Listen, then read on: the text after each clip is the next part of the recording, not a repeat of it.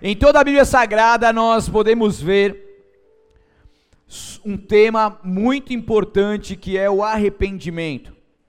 A gente vê que o arrependimento é o caminho que nos restaura, que nos cura, que faz novas todas as coisas. A gente vai poder mergulhar aqui profundamente em diversos temas, em diversas passagens bíblicas, aonde nós vemos o tema principal levando o povo ao arrependimento. Só que, infelizmente, muitas pessoas estão vivendo um arrependimento que não é verdadeiro, não é de fato genuíno, ele não é bíblico, e o que é mais importante para o cristão é poder entender isso e de fato se arrepender para então desfrutar de uma vida plena com o Senhor. Esse é um princípio que nos leva é uma verdadeira restauração em Deus. João Batista pregava sobre o arrependimento. Jesus também fez isso lá em Mateus 4,17, dizendo: Desde então, após ele ser tentado ali no, no, no, no monte por Satanás, ali durante 40 dias de jejum, desde então começou Jesus a pregar e a dizer: Arrependei-vos, pois é chegado o reino dos céus. Então Jesus inicia o seu ministério levando o povo a entender sobre o arrependimento. Tanto no Antigo Testamento como no Novo Testamento, nós vemos a palavra de Deus nos ensinando sobre o princípio. O que é arrependimento?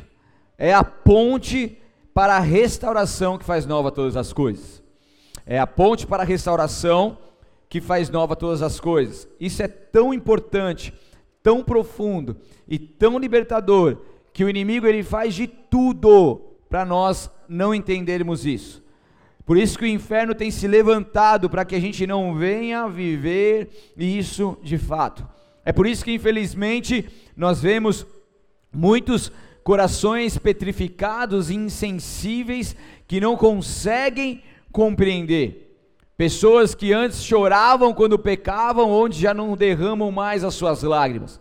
Pessoas que antes entendiam o que era o pecado e se arrependiam de fato, hoje estão vendo o pecado como algo normal e tolerável. O amor de muitos de fato tem se esfriado. E o que cresce a cada dia é um liberalismo, é um gracismo, essa graça banalizada, esse favor imerecido de Deus para nós, que é banalizado. Eu peco, sou pecador, mas depois eu peço perdão e Deus me perdoa porque Deus me ama. Liberalismo onde eu posso fazer o que quero e o importante é ser feliz, que é, que é ruim ter limites para tudo, que Deus conhece o meu coração, então não é porque eu vou pecar, é que eu vou perder a minha salvação, é que eu não vou ter uma comunhão com Deus. Não, Deus me ama e sabe que eu sou falho. Infelizmente, essas pessoas têm crescido essa crença maligna e as pessoas têm de fato entendido isso como verdade. É o liberalismo, é essa graça banalizada, é esse, é esse pecado, é essa coisa grotesca que entristece o coração de Deus como algo normal, algo normal que deve ser aniquilado de nossas vidas, deve ser retirado de nossas igrejas, de nosso convívio é algo que não pode ser normal, mas que deve ser colocado na luz. Precisa haver revelação, precisa haver entendimento. Essas coisas que estão em ocultas precisam se tornar conhecidas, para que ao se tornar conhecidas, haja então a verdadeira renúncia, o verdadeiro arrependimento e a verdadeira retirada desses pecados sobre as nossas vidas. Então o que a gente vê é aumentando o número de pessoas, onde pastores estão se silenciando de confrontar o pecador, de exortar os membros, de exortar aquelas pessoas que precisam de exortação com medo de eles vão sair da igreja. Agora, quando as igrejas onde o pastor sabe quem são os dizimites, se o cara dá um dízimo maior, ele não é tão exortado assim como o outro cara que estão lá, infelizmente é uma realidade. Então as pessoas estão se moldando a esse padrão mundano, aonde não existe mais essa exortação, não existe mais esse amor, e aonde as pessoas vão então se moldando e ali então estão sendo omissos em seus ofícios sacerdotais. onde líderes estão deixando para lá coisas que não podem ser deixadas, onde pessoas que antes entendiam que o pecado é algo que tem que ficar longe de todos nós, agora é algo como que estivesse ali fazendo parte das suas vidas e tudo bem. E tudo bem, então pode pecar, tá lá, tá no convívio, mas ele faz também, mas esse aqui faz também, ele faz também, aí não tem problema. Não, isso é um engano das trevas que tem levado muita gente a essa prisão. E que o Espírito Santo de Deus vai trazer para nós é a verdade, é a verdade que liberta. Então, eu quero que você esteja firmado aqui comigo, você esteja de todo o coração você esteja entendendo, você esteja em oração, que você não seja distraído em nenhum momento, porque essa revelação vai vir como rema para a sua vida, para te libertar e te levar a uma vida de libertação. Amém? Então, juntamente com a pastora Fernanda, em um só movimento, todos juntos, apertem seus cintos, porque nós vamos decolar. Certo? Vamos decolar, que hoje tem, hoje é feijoada. Certo? Abra comigo lá em Salmos número 51. O título da palavra de hoje é a oração de arrependimento. Salmo 51 fala do salmista Davi.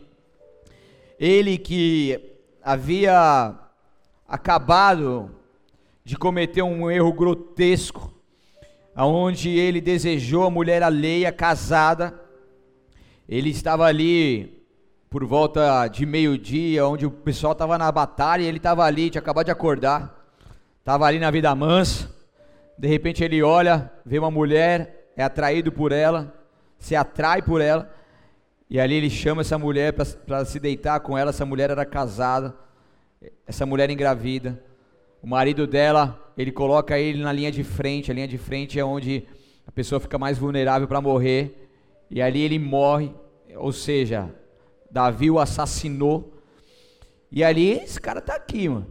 É confrontado, daí o profeta Natan, depois de cerca de um ano mais ou menos, o profeta Natan vem, levanta, e daí coloca o dedo na cara dele, exorta ele, e chama esse cara para a realidade.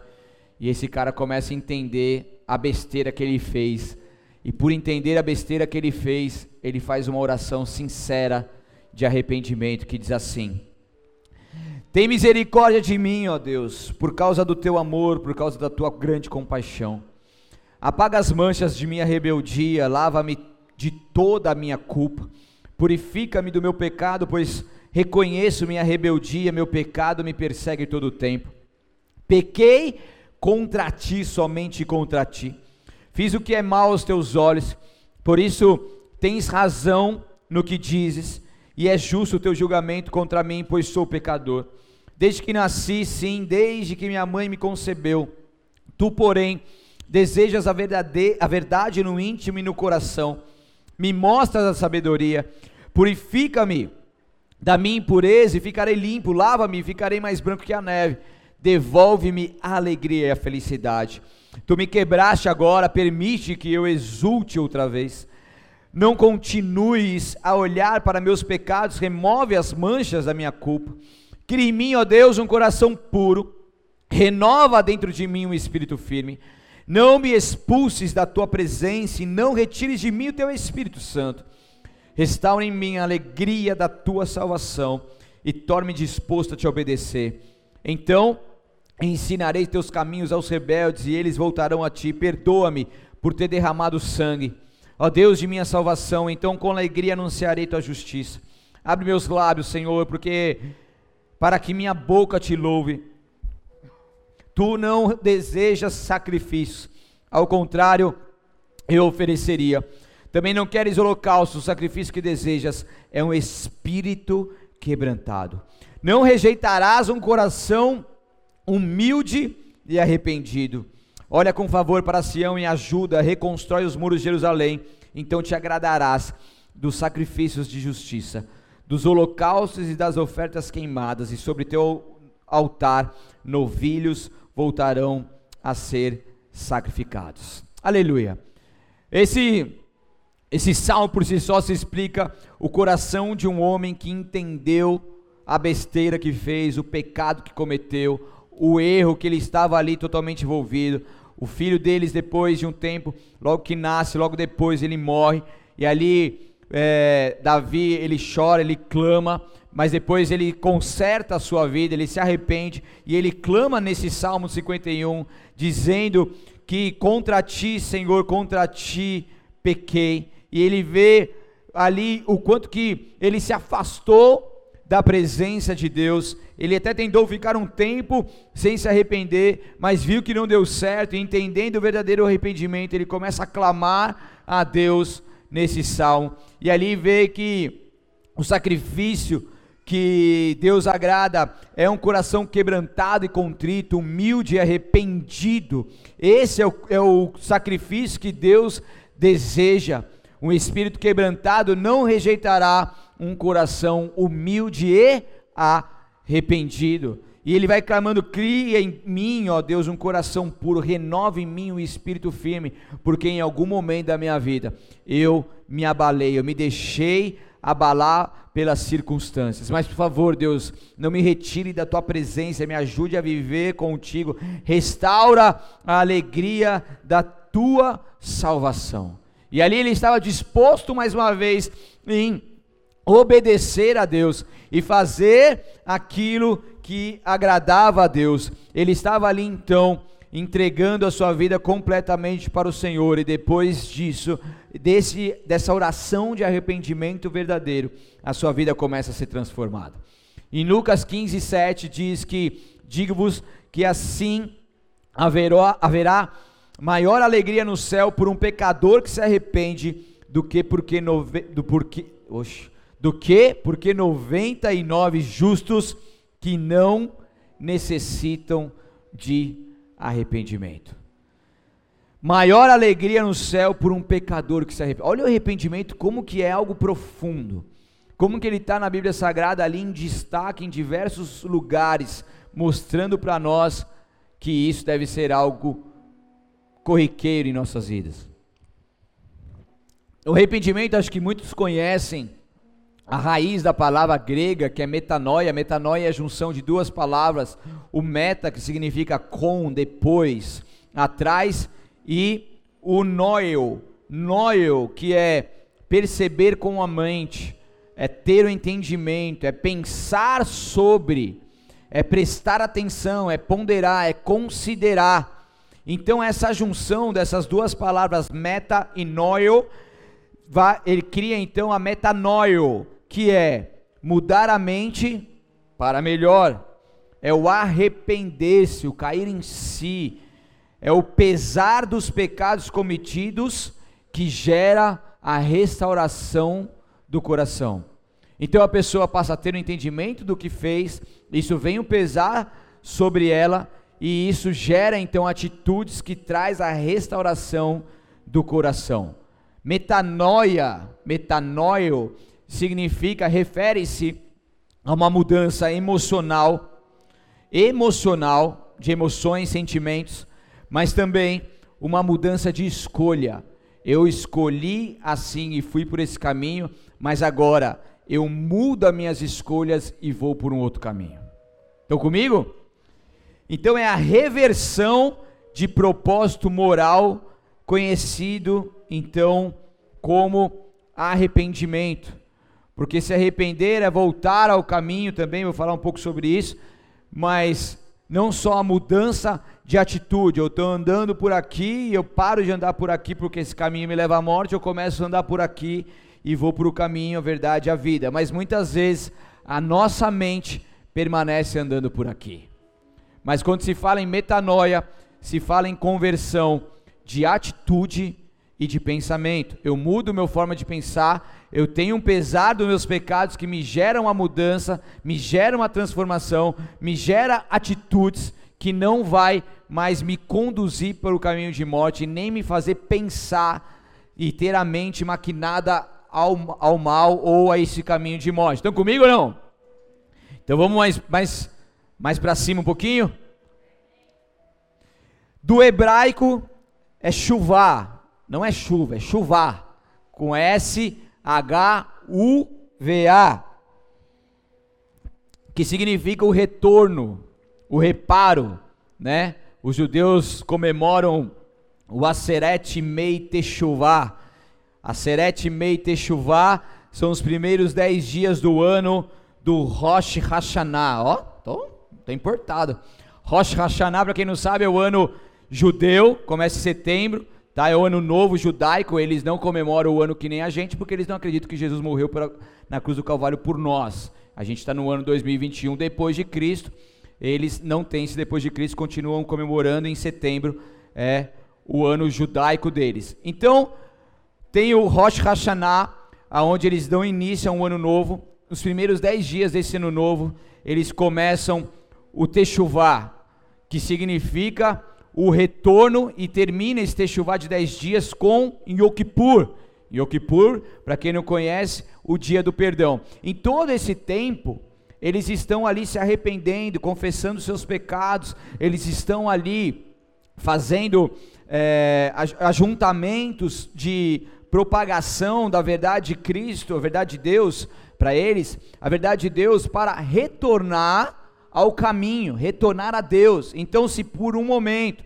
eles, no decorrer da vida, saíram desse caminho, saíram da plena vontade de Deus, do centro da vontade de Deus, quando eles vão se levantando nesse, nessas festas, nesses arrependimentos, nesse concerto com Deus, eles vão então, eles trabalhando e eles se concentram nisso, eles se resguardam para isso, eles se dedicam a isso, a lei da Torá, a dedicação toda deles nisso, para que eles possam entender o que, que eles erraram, se arrependerem e assim ter chuva, retornar, terem o seu caminho reparado. Estão comigo ou não?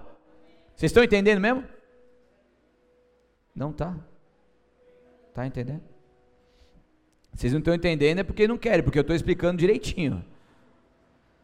Beleza, é retornar, certo? Então fala assim, chuvar. Não é chuva, é chuvar. Chuvar que significa o quê? Retorno, muito bem. Só Josi falou, só Josi entendeu o que é retorno. Chuvar significa o quê? Retorno, do hebraico, tá? E tá, retorno, mas retorno para onde? Retorno para Deus, retorno para uma comunhão com ele, retorno para as coisas que vêm do Senhor, para o centro da sua vontade. Nossa origem é o céu, nosso destino é o céu. Porque muita gente tem remorso, tem sentimento de culpa, está triste por ter desagradado alguém, chora pelos cotovelos, mas só isso não leva a pessoa ao retorno com a comunhão com Deus. Uau! É ou não é? A pessoa chora, chora, não, nunca, nunca mais vou fazer isso, não sei o que, me desculpa. O sol se põe, o sol nasce, e a pessoa não retornou e comete os mesmos pecados. Não houve arrependimento. É forte ou não é? Houve remorso, houve tristeza por ter feito algo que ele entende que desagradou a Deus, ou desagradou o próximo. Mas arrependimento não. Porque esse arrependimento é metanoia, metanoia é o que? É mudança de mente. Mas mudar para quê? Eu mudo a minha mente para a mente de Cristo.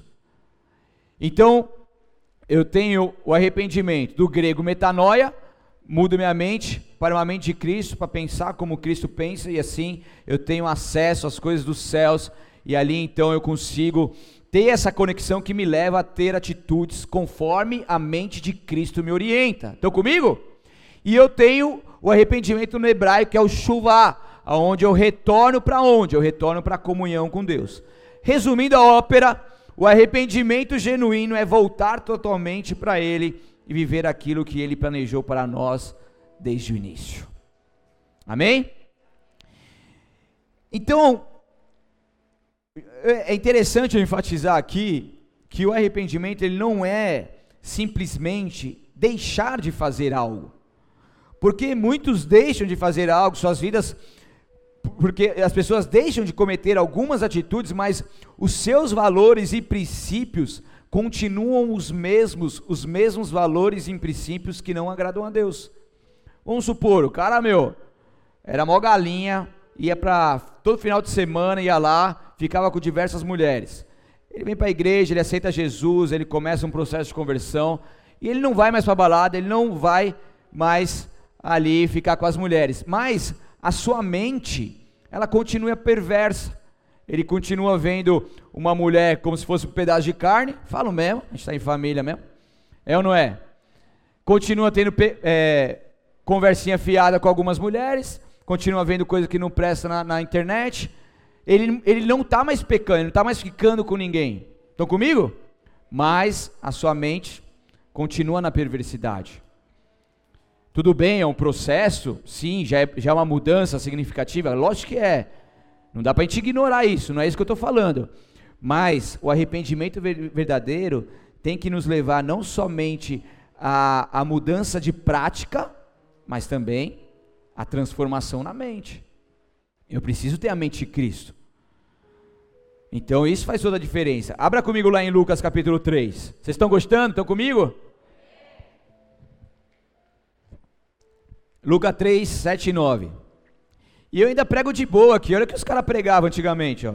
ó como que João Batista pregava para os caras, para os judeus que, que queriam se batizar.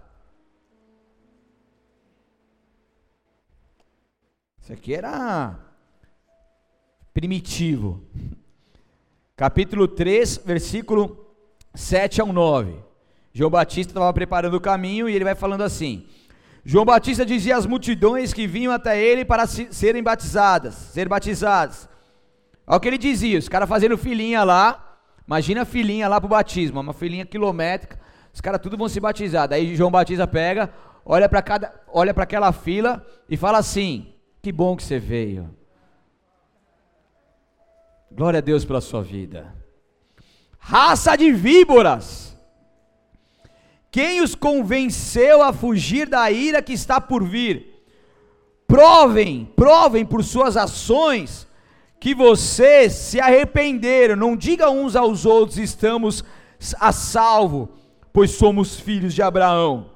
Isso não significa nada, pois eu lhes digo que até destas pedras Deus pode fazer surgir filhos de Abraão. Agora mesmo o machado do julgamento está pronto para cortar as raízes da árvore. Toda árvore que não produz bons frutos será cortada e lançada ao fogo. Tranquilo, né? Pregação bem light, de boa, né? Sossegado. Então ele viu, ele chega lá para aquela filhinha lá, ele chega que os caras tudo, tudo enganador, todos os caras que não, não, tinham se arrependido de verdade. E ele vai assim, mas vocês vão se batizar aqui para quê? E daí, quando ele fala raça de víboras, era um termo conhecido entre os judeus e rabinos da época, que, que está relacionado com a descendência de Caim, mas era, era mostrando que João Batista estava bem ciente que o caráter deles era imutável. Raça de víboras quer dizer descendência de Caim, mas de caráter imutável. Vocês estão aqui, vocês estão querendo mostrar para os outros que vocês estão arrependidos, prove que vocês estão arrependidos. Mostre no seu dia a dia que vocês estão arrependidos. Vocês querem ficar, ficar bem na foto aqui, quer postar no seu Facebook que você se batizou, que você morreu? Cara, sai fora. Para de ser enganador, para de ter esse caráter imutável, para de, de viver dessa forma, porque eles estavam preocupados com o quê? A melhora de vida e não com o verdadeiro arrependimento. Eles estavam preocupados com a sua reputação, para ficar bonitinho ali, mas eles não estavam se arrependendo de fato. João Batista, Jesus, profetas levantados, aonde vemos na Bíblia Sagrada, todos eles começaram seus ministérios chamando o povo ao arrependimento. Arrependei-vos, pois é chegado o reino dos céus arrependimento. Os profetas em todo o tempo viu o povo se perdendo. Deus levantava os profetas. Vocês estão por um caminho errado. Tem que se arrepender, tem que retornar, tem que voltar à comunhão com Deus. Para de adorar outros deuses. Adore o único Deus Salvador. Adore aquele que, que os livrou e continua cuidando de vocês, aquele que vocês têm uma aliança. A aliança não pode ser com outros, tem que ser exclusivamente com eles. Arrepende-se. E daí que acontece? Os caras eram mortos. Os caras eram jogados nas cisternas, os caras eram prisionados. Daí os caras, os reis, começavam a levantar os profetas, pagar para os profetas, para os sacerdotes, para eles falarem coisas que os agrada. Infelizmente, nos dias de hoje, a gente vê muito isso. Onde o povo quer ouvir o que agrada. Mas o evangelho não é um evangelho de conforto, é um evangelho desconfortante que muitas vezes você vai ouvir o que não te agrada. Obrigado pelo aleluia, glória a Deus. E só fala o que não agrada quem ama. Hoje eu fui realizar a cerimônia de um casamento, uma pessoa que que, que, começou que começou o relacionamento tudo e a gente exortava muito muito mas muito mesmo a gente batia e falava mas falava a verdade porque só a, a raiz da palavra exortação é amor então tudo que se fala o, o pai repreende o filho que? Exato e quando a gente faz isso na verdade dói em nós. Mas depois você vê o fruto de quem entende e a transformação genuína e poder ali realizar uma cerimônia onde é, ali está de fato a consumação daquilo que é a vontade de Deus, isso não tem preço. Porque muitas vezes a gente fica, porque muitas vezes, para linkar com isso aqui, a gente falava coisas que não queria ouvir, mas que era necessário. E os profetas, quando eram levantados, ele falava aquilo que o povo não queria ouvir. Oh, mas se vocês não se arrepender, Babilônia vai vir aí e vai destruir tudo, mano. Não vai sobrar nada, os familiares vão morrer, tá? Imagina, que é isso. Vamos continuar com a nossa vidinha aqui. E é isso, gente. Em todo o tempo, em toda a Bíblia Sagrada nós vemos isso. No arrependimento nós devemos reconhecer que nós estamos distantes de Deus. E o Espírito Santo ele fala conosco, ele mostra isso, a gente passa a retornar. E é essa ação que vai gerar frutos. Zaqueu cobrador de impostos, abusava do seu poder de cobrar impostos. E daí, Jesus, desce daí, Zaqueu, eu vou lá na sua casa. Daí em Lucas 19, quer abrir? Está em Lucas aí? Abre aí, 19. Vamos lá rapidinho. Vai, vários exemplos aqui eu vou passar para vocês rapidamente, para vocês entenderem o quanto que tem na Bíblia sobre isso. Lucas 19, 8 e 10. Enquanto isso, daí ele foi para a casa de Zaqueu, estava na casa de Zaqueu. Enquanto isso, Zaqueu se levantou e disse: Senhor, depois de ele ter ouvido a ministração de Jesus, Senhor, darei metade das minhas riquezas aos pobres. E se explorei alguém na cobrança de impostos, devolverei quatro vezes mais. Jesus respondeu: Hoje, hoje, chegou salvação a esta casa Pois este homem também é filho de Abraão, porque o filho do homem veio buscar e salvar os perdidos. Zaqueu, ele abusava do seu poder, ele cobrava os impostos, ele extorquia as pessoas, mas de repente ele teve um encontro com a palavra de Deus, ele teve um encontro com a verdade, e aquilo o constrangeu de tal forma que ele não falou: Não, me desculpa, Jesus, você está certo, eu fiz besteira mesmo. Não, ele não só falou isso, mas também agiu, restituindo quatro vezes mais, quatro vezes mais daquilo que ele explorou de alguém. Isso é arrependimento, não é? Tipo, o cara deu um cano no irmão. Nossa, me desculpa, deu um cano. Tá bom, restitui então, filhão. Vixe, fala Deus. É ou não é? Tá arrependido, restitui. Ah, não tem dinheiro agora. Tá, se vira, mano. Faz prestação, coloca na ponta do lápis, ora, põe como propósito. Vamos se arrepender, vamos se arrepender de verdade. Certo? Se não for para brincar, não desce pro play. Vamos ou não vamos? Então vamos embora. Então o arrependimento tem que gerar em nós atitudes. Aqui eu falo, meu, eu fiz besteira. Tá certo. Caiu em si. Abriram seus olhos. Ele pôde entender. E ali então ele pôde agir. Porque quando a pessoa só chora, está triste, isso é remorso não é arrependimento, porque o arrependimento, repito, é ação.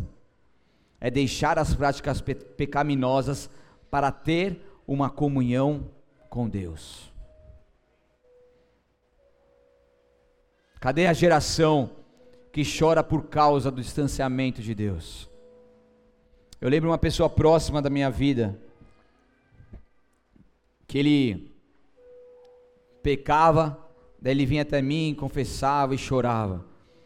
Eu lembro até hoje que uma vez, irmão, caí e tal, que não sei o que, e ele chorava. Ele chorava. Depois ele nunca mais. Daí ele foi procurando aos poucos, aos poucos, aos poucos. Depois ele nunca mais me procurou, nunca mais quis ouvir ninguém. E hoje vive uma vida totalmente incrustada no pecado, aonde ele quer viver dessa forma. E para ele é assim, pronto, e não chora mais, o coração petrificou, não derrama mais uma lágrima, não entende que se arrependeu, não gera mudança. A pessoa precisa querer, e para querer precisa renunciar. E, e às vezes eu sinto falta dos choros de arrependimento, de pessoas que, está, que estão distantes de Deus e choram porque se distanciaram de Deus, porque o pecado nos distancia dele. E choram por conta disso, porque não conseguem mais viver longe de Deus e querem voltar, querem voltar à casa do Pai, querem voltar a ter comunhão com Ele, e a gente precisa de se acordar o quanto antes para poder viver de fato isso. Hoje, com todo esse aumento das, da graça banalizada, do liberalismo, quantas químicas também, onde o, o, próprio corpo humano é afetado na mente, a própria mídia, as próprias coisas que são passadas nas televisões, os próprios filmes e tudo mais, as próprias reportagens, séries e tudo mais, aonde há um, um metralhar de coisas malignas para penetrar na nossa mente e nos deixar o mais cético possível, o mais frio possível, o mais apático possível, o mais distante possível de Deus.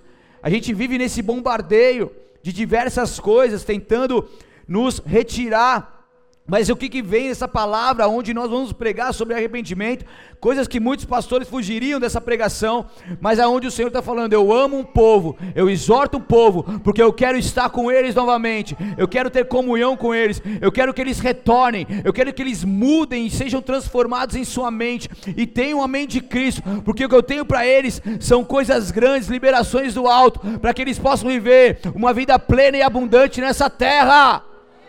Desperta! Aleluia! É o despertamento que o Espírito Santo de Deus traz nesse último tempo. E agora é um divisor de águas, igreja. Ou o cara se, se lasca de vez e, e fica frio de vez, se petrifica de vez, ou ele entende e vai por um caminho aonde ele começa a viver na sensibilidade com Deus. Eu sou o cara chorão demais, cara. Eu sou estilo meu pai. Meu pai é bem mais, né? E cara, e como eu gosto de chorar, às vezes eu tô chorando por nada, às vezes uma pessoa tava lá no casamento hoje, a pessoa começou a falar, né, o homem não chora, lacrimeja, né? Porque eu vejo assim essa sensibilidade com Deus, essas coisas fluindo, essas coisas acontecendo, e daí tem, às vezes eu estou ouvindo o louvor, o louvor começa a tocar, eu começo a chorar. Sabe, eu, eu creio que Deus ele quer restaurar isso em nós. Tudo bem, uns são mais durão, outros são militares, vêm de uma conduta mais, né? Mas a sensibilidade, ela deve existir. É quando eu me coloco na presença de Deus, porque eu, eu, eu fui alcançado por um amor maravilhoso e incondicional, que o mundo inteiro não pode me dar nada nem parecido com isso. É um chorar de que fala assim, cara, eu estava perdido, mas agora eu fui achado, salvo, liberto, e eu tenho em mim a alegria da salvação. É chorar e falar que eu tinha uma vida pecaminosa, eu pecava, eu entristecia a Deus, não que eu não seja mais pecador, somos todos nós, mas aquela prática do pecado, aquela raiz pecaminosa já não existe mais. E eu olho para trás e vejo amigos das antigas, das mesmas circunstâncias, das mesmas situações que antes eu estava, e eu falo, Deus, obrigado. Isso me emociona porque eu sei de onde eu vim, eu sei de onde Deus tirou, e isso tem que trazer a memória na sua vida. Você tem que lembrar de tudo isso, porque, cara, onde você está, olha a família que Deus te deu, olha o lugar que Deus te colocou, olha os milagres que Deus já te fez, olha a restauração que Ele já fez. Esteja sensível em agradar a Ele, em agradecer a Ele por tudo isso, e que as lágrimas voltem a, a, a rolar dos seus rostos novamente, que o coração volte a quebrantar novamente, que a sensibilidade volte a existir novamente. Oh Espírito Santo de Deus, que não venhamos ficar apáticos mediante a tua presença maravilhosa, Deus. Oh, que nós não venhamos nos distrair mediante a tua presença maravilhosa. Que possamos ser envolvidos nessa presença dia e noite, noite e dia. Oh Espírito Santo de Deus, e que nada nos roube dessa presença maravilhosa. Que estejamos envolvidos nessa nuvem de glória, ó Deus, sensíveis a Ti. Que o nosso coração se conecte contigo novamente, meu Pai. E haja um fluir, um fluir, um fluir, Senhor, de Ti para nós. Um fluir de Ti para nós. E tudo aquilo que estava petrificado, cauterizado em nossos corações meu Deus, que vai caindo por terra agora, que vai perdendo as suas forças agora. Todo aquele que mediante adoração ficava apático, pálido, ficava parado, sem reação, sem reação. Senhor, quebre essas fortalezas da mente agora. Essas pessoas que se sentem culpadas de não adorar a Deus estão escravos, orabassure cantoremanais, e se assentam no meio da igreja e não conseguem mais adorar, não conseguem agradecer o nome do Senhor. Eu declaro agora: caia por terra essa fortaleza maligna. Leva essas pessoas a adorarem, porque o Senhor levou o teu filho na cruz do Calvário para morrer por nós. Os nossos pecados foram perdoados. O sangue de Jesus está sobre nós. Não existe condenação para aqueles que estão em Cristo Jesus. E o Espírito Santo de Deus volta, volta, ele traz de volta a adoração, a adoração genuína que flui do nosso interior. Chore canto rebalaba, lebalamanais e que não haja mais nenhuma pessoa que fique indiferente mediante a tua presença, mediante a adoração, mediante o manifestar da tua glória. Oh! Espírito Santo Deus vivo. Oh, nós rogamos por esse milagre em nós. Faça um milagre em nós. Faça um milagre em nós. Em nome de Jesus. Aleluia. Em nome de Jesus.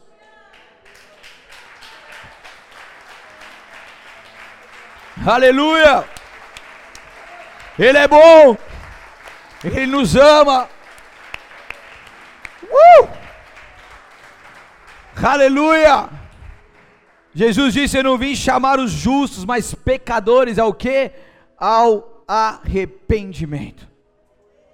Jesus morreu para os salvos, Jesus morreu por nós, pelos pecadores.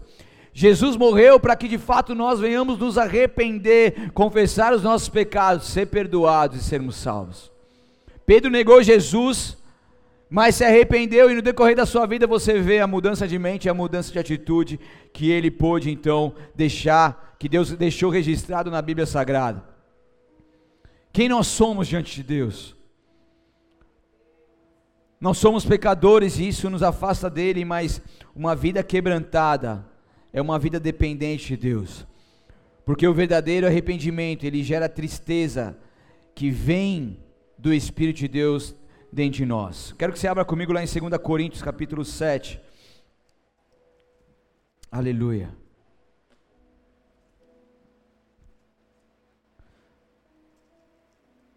Segunda Coríntios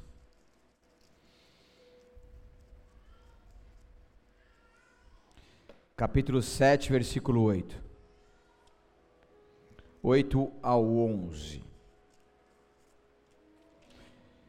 Diz assim a palavra de Deus: Não me arrependo de ter enviado aquela carta severa, Paulo falando à igreja de Corinto, embora a princípio eu tenha lamentado a dor que ela lhes causou, ainda que por algum momento, agora porém alegro-me, alegro-me por tê-la enviado não pela tristeza que causou, mas porque a dor os levou ao arrependimento. Foi o tipo de tristeza que Deus espera do seu povo. Portanto, não lhes causamos mal algum, porque a tristeza que é da vontade de Deus conduz ao arrependimento e resulta em salvação. Não é uma tristeza que causa remorso, mas a tristeza do mundo resulta em morte. Vejam, o que a tristeza que vem de, que a tristeza que vem de Deus produziu em vocês, trouxe dedicação, defesa de suas ações, indignação, temor, desejo de me ver, zelo e prontidão em punir a injustiça. Vocês mostraram que fizeram todo o necessário para corrigir a situação. Aleluia. Antes desse, desses versículos, o subtítulo dessa parte de 2 Coríntios capítulo 7 é a alegria de Paulo com o arrependimento da igreja. Paulo estava alegre porque a igreja tinha entendido sobre isso. Ele escreveu uma carta muito dura para a igreja de Corinto, então nos capítulos anteriores a gente vê, nos versículos anteriores também, mas ali Paulo estava em todo momento alertando o povo sobre o quanto que o pecado estava os afastando de Deus. E aí ele fala, porque a tristeza que é da vontade de Deus conduz ao arrependimento e resulta em salvação. Porque é diferente do remorso. A tristeza que vem de Deus, ela vem falando assim: putz, cara, fiz besteira. Poxa, acho que me distanciei de Deus, fiz aquilo que desagradou, e o Espírito Santo de Deus, ele toca em nosso coração, e o Espírito Santo de Deus, ele traz uma tristeza, não para você ficar cheirando em remorso, mas para você sentir a tristeza de Deus e tomar atitudes que te leva a realmente como fruto de arrependimento.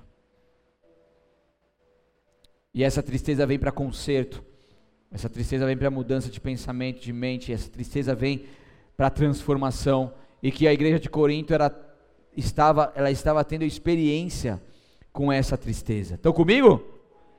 E tem pessoas que se acostumam tanto com o pecado que eles acabam se tornando animais de estimação. A palavra de Deus fala sobre isso também, aonde em todo momento esses animais eles precisam estar em todo momento sendo alimentados. Tem pessoas que enquanto ela não peca, ela não sossega. Então parece Parece não, é um animal de estimação que precisa ser alimentado e é alimentado com o quê? Com pecado. E que animal é esse? Então é o momento de a gente refletir aquilo que está nos aprisionando, porque tem pessoas que estão em ciclos viciosos e não conseguem romper nisso, porque eles estão com os seus pecados como animais de estimação.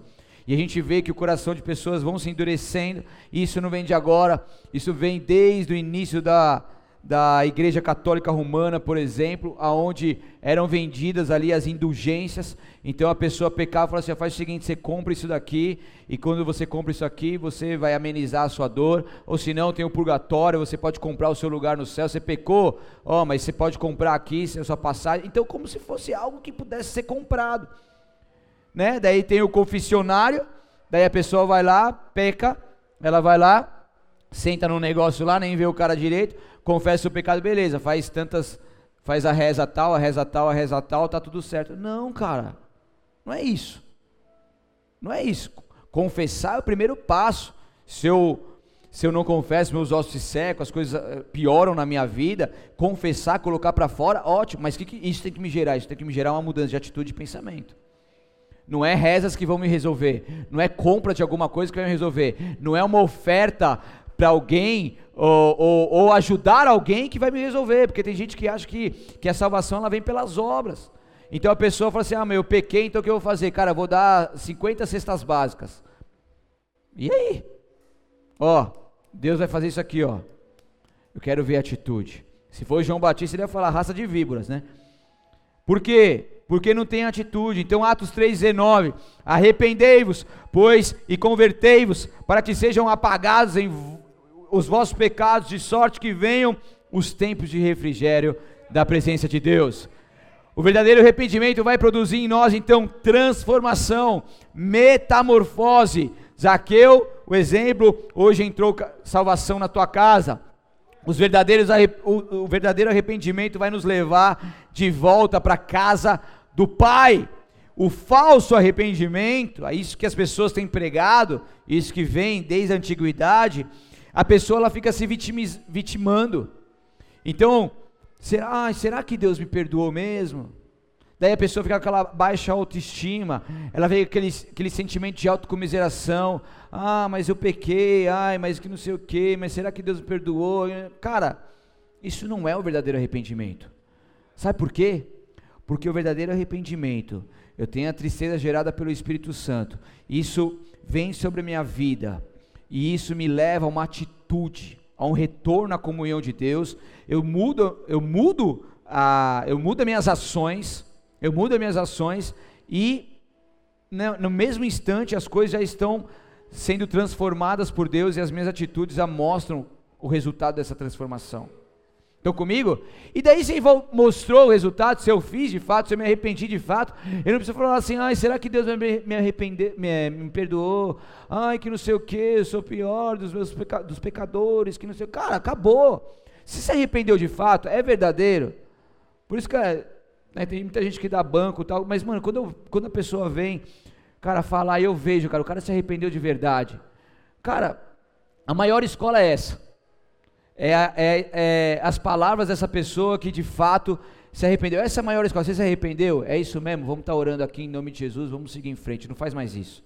Acabou. O amor constante, a pessoa vai segue, porque foi um arrependimento verdadeiro. Isso vai gerar mudança automática. Estão comigo ou não? Então não dá para ficar chorando assim. Então teve de autocomiseração, então teve transformação. Não, só deixou que outros sentimentos estivessem ali.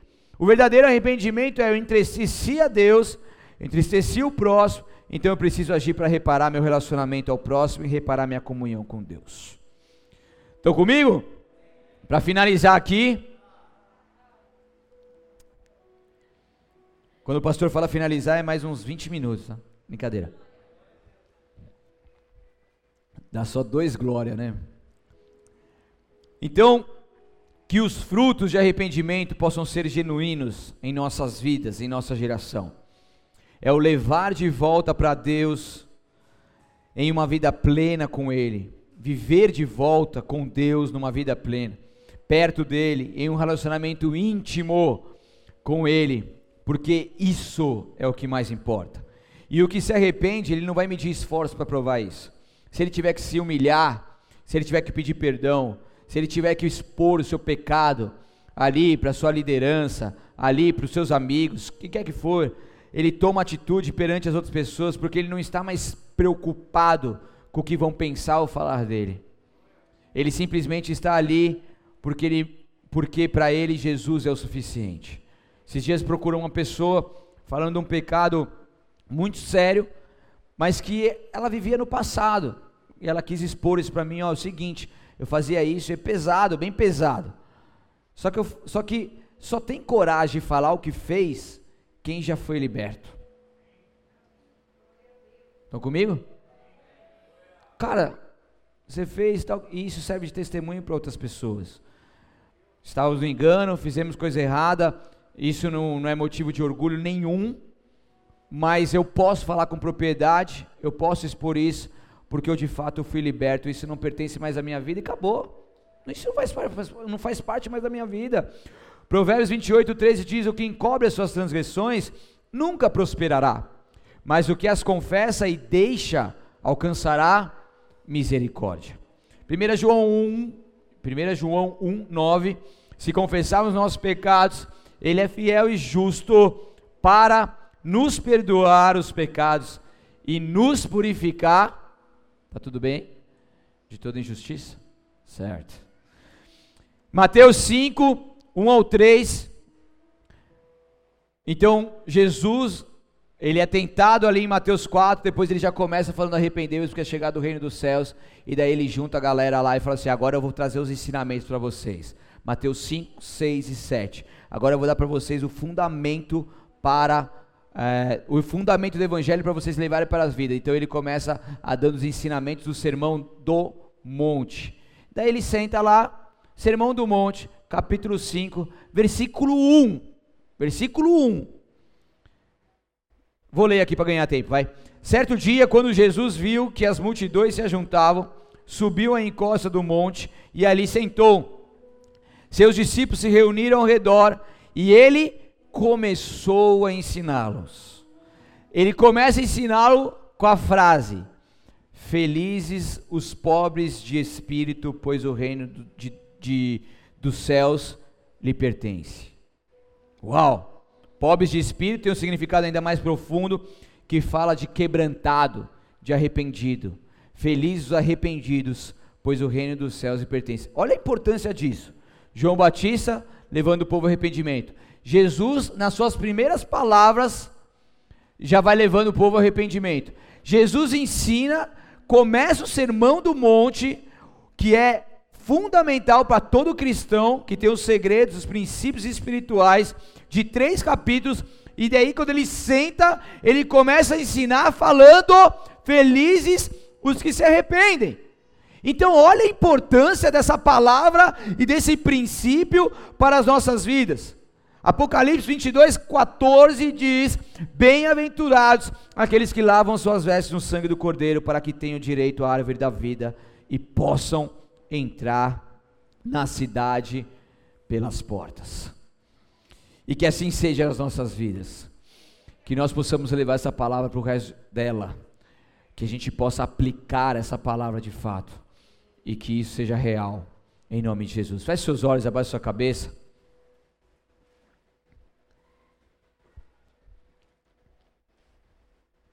Amém. Talvez você está aqui hoje pela primeira vez, ou você já veio algumas vezes e você entendeu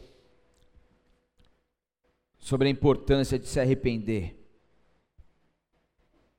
E você quer entregar sua vida por completo a Jesus Cristo. Você quer ter um novo começo com Ele. Você entende que Jesus morreu na cruz do Calvário por você e você quer agora pedir perdão pelos seus pecados e pedir que Ele more aí dentro do seu coração. Então, se você é essa pessoa que me ouve agora nesse momento, seja pela internet ou seja aqui na igreja, eu quero que você faça um sinal para Deus e levante uma das suas mãos bem alto, que eu vou fazer uma oração. Você vai repetir comigo, depois eu vou orar por você. E a partir dessa oração simples, o seu nome estará escrito ali no livro da vida, e essa salvação entrará na sua casa. E Deus perdoará os seus pecados e vai te fazer uma nova criatura em Cristo Jesus. Então, se você é essa pessoa e se por acaso você fez uma oração como essa dia, mas sabe que Jesus Cristo não mais está aí reinando no teu coração, e você quer orar de novo e entregar a sua vida novamente para Ele e renovar a sua aliança, levante a sua mão direita bem alto nesse exato momento e repita assim comigo: Senhor Jesus, eu reconheço que sem Ti eu nada sou, e nesta noite eu me coloco à disposição do Teu reino como um pecador que se humilha perante a tua presença. Eu te peço perdão pelos meus pecados, minhas falhas e iniquidades. Eu, eu te peço, passe teu sangue sobre mim. Me purifique e justifique. Me santifique. Porque a partir de agora, a minha vida é totalmente tua. Eu creio que tu és o Deus Filho, que morreu na cruz do Calvário mas morreu e hoje vive está à destra do Pai. E eu te aceito como Senhor e Salvador da minha vida. Aleluia. Olha para as pessoas, Senhor, que fizeram essa oração. E eu te peço, meu Pai, que seus nomes agora estejam escritos no livro da vida. Que em nome de Jesus Cristo, Pai, eles não venham tropeçar nem para a direita nem para a esquerda, nem parar no meio do caminho, mas que esse processo de conversão seja sem interrupções para a honra e glória do teu santo nome. Nós, como igreja, os abençoamos e declaramos uma nova vida em nome de Jesus. Amém.